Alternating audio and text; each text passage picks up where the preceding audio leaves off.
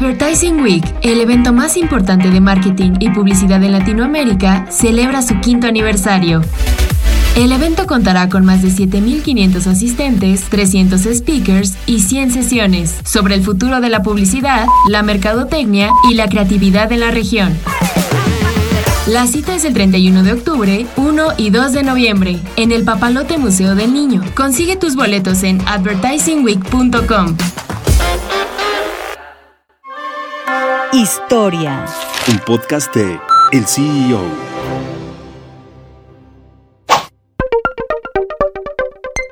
El consumo de agua embotellada por habitante en México es de 274 litros al año, según datos de Statista, y una de las principales marcas del mercado es E-Pura. El origen de E-Pura se remonta a 1890 bajo el nombre de Electropura, la cual se encargaba de vender agua embotellada en garrafón de vidrio y sifones de 20 litros.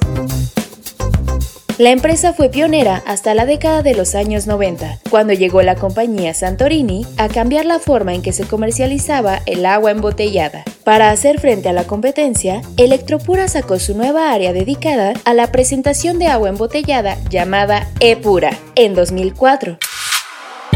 En 2011 se forma la compañía GEPP, la unión de varias empresas que conformaron GEUSA, Empresas Polar y PepsiCo, con la misión de brindar a los consumidores un diverso portafolio de bebidas. Tras la fusión de las embotelladoras, se contó con varias marcas de agua purificada, por lo que en 2013 se toma la decisión de fusionar todo el portafolio de Electropura y Santorini para consolidar en el mercado a E-Pura. Actualmente GEPP cuenta con un portafolio de más de 600.000 clientes y sus productos llegan a más de 1.2 millones de hogares en México.